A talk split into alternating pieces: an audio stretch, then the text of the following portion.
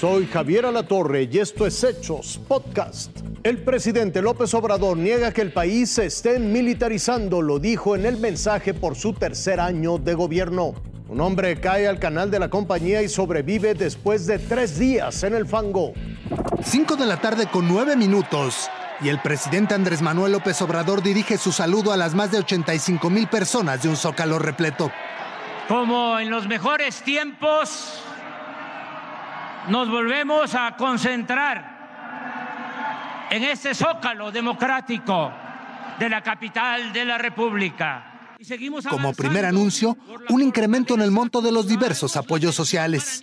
Ya estamos cumpliendo con aumentar la pensión a 9 millones de adultos mayores de 65 años del país.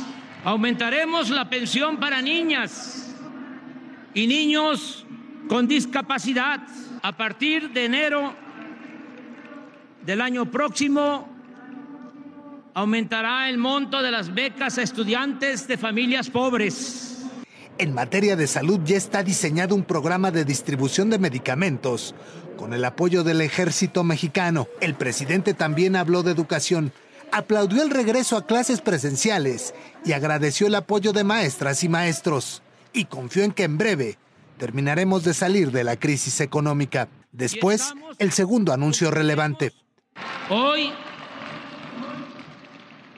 se acordó entre el sector obrero un aumento del salario mínimo del 22% para el año próximo. En medio de aplausos, el presidente defendió su iniciativa de reforma al sector eléctrico, la vacunación contra el COVID-19, Ayotzinapa, la estabilidad de la moneda y el récord de 50 mil millones de dólares en remesas fueron temas bien recibidos pero también el reconocimiento a las Fuerzas Armadas. Y se negó una vez más a combatir la violencia con la violencia. Finalmente López Obrador recordó que en México ya no se tolera la corrupción, que todas las libertades están garantizadas, que ya se desterró el fraude electoral y que no hay censura para nadie. ¡Que viva México!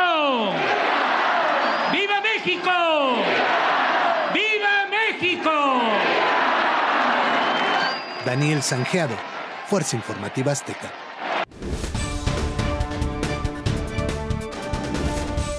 Un hombre de 36 años cayó al fango en la zona federal del canal de la compañía en Ciudad Neza, Estado de México.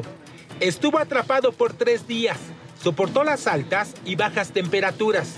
No comió ni tampoco bebió agua. Lo único que sabemos es que él andaba deambulando. Realmente desconocemos por dónde es que fue que ingresó, pero bueno, al final de cuentas ah, refieren que un trailer parece ser que lo encontró, lo vio. Él refiere que llevaba tres días ahí y bueno, todavía estaba con vida hundiéndose.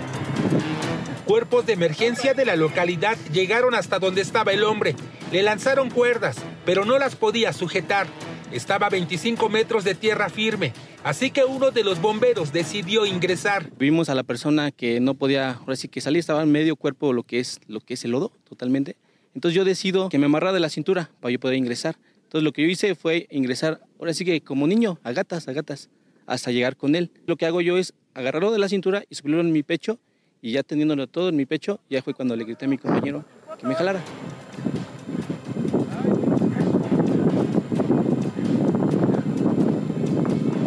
Cuando nosotros lo sacamos, él todavía estaba como en shock, no sabía ni dónde estaba, ni cómo se llamaba. Entonces, sí, son condiciones difíciles.